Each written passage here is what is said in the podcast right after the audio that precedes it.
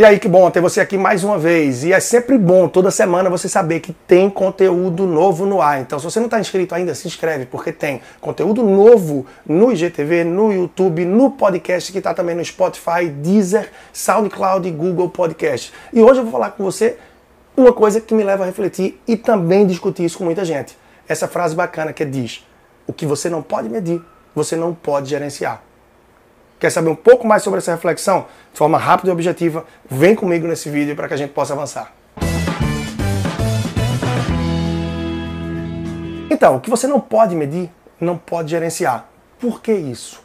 Muito pelo contrário, o que você pode medir, você pode gerenciar. E por que eu falo isso? Porque no dia a dia eu tenho visto muita gente tomando decisões erradas, decisões inadequadas, por não ter base, por não ter muita medição, muito monitoramento, informações que deem base para a tomada de decisão. Eu lembro que os quatro primeiros anos, depois aí do começo da vida de casado, eu monitorei as contas de energia. Monitorava de uma forma muito simples, mês a mês, pegando nada mais do que o número da conta contrato, do CPF e jogando numa planilha rapidamente. Isso me tomava 3 a 5 minutos por ano e me fez perceber o impacto de determinados eventos que a gente tem ao longo da vida. Por exemplo, eu percebi que no primeiro ano o número de meses de festas de open house impactaram bastante na conta. Percebi também que mês de férias a conta caiu bastante. Parece algo natural. Mas se você não tem um monitoramento, você se perde na linha do tempo com isso. Foi fácil perceber que quando o Brasil mudou do uso de hidrelétrica para termoelétrica devido ao período grande sem chuva, a conta de energia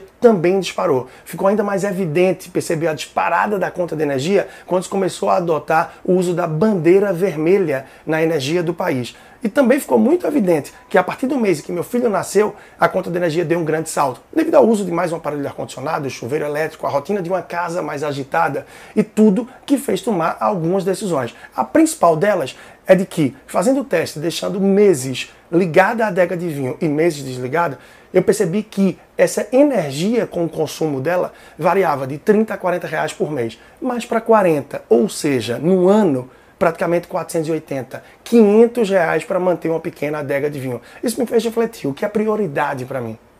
A adega de vinho ligada ou de repente fazer uma economia maior, mantenho o vinho fora e posso botar na geladeira uma hora antes de tomar. E aí liberaria mais 500 reais para outros objetivos de vida, para outros sonhos, ou quem sabe tomar mais vinhos nos momentos festivos e de comemoração. Então eu, eu tive base para tomar essa decisão e não de uma forma empírica, aleatória. Eu pude tomar baseado na minha conta de energia, em algo que eu pude medir e que medindo eu pude gerenciar. Um outro ponto que é super interessante e não aconteceu uma, duas, três, quatro, cinco nem seis vezes diversas vezes, algumas pessoas que eu sentei para começar o trabalho me diziam: Ah, Leandro, eu já anoto tudo que gasto, mas não tenho ideia de para onde está indo o meu dinheiro. Mas eu já tenho o hábito de anotar. E aí eu dizia para a pessoa: Tá bem, pega aí para a gente dar uma olhada. Olha aqui, já tem tudo anotado. E eu perguntava: Quanto você gastou esse mês aí com combustível? E a pessoa começava a somar, a somar linhas diferentes, dias diferentes. Não, não, combustível não, com supermercado. E a pessoa começava a somar. Não, não, com restaurante já já olhava para mim e eu costumo repetir essa brincadeira e dizia: Peraí, o que, é que você quer saber afinal? E o que eu dava ali para a pessoa perceber, a minha intenção era mostrar que não era tão prático aquelas anotações que se faziam.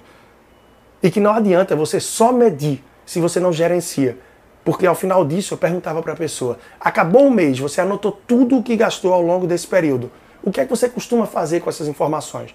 Aí eu viro a página e começo a anotar de novo. Pois é, você é um mero anotador de despesas. Aquele caderno ali serve como um divã, um diário, nada mais do que isso. Porque se você mede e não gerencia, você não tem base para tomar decisão. E você não está fazendo nada de concreto que possa contribuir com tua vida, com teus planos financeiros, profissionais e pessoais. Se você mede, você pode gerenciar. Se você não mede, não pode gerenciar. Vem comigo, toda semana tem conteúdo novo. Quer crescimento financeiro? Quer avançar? Planejamento e educação financeira?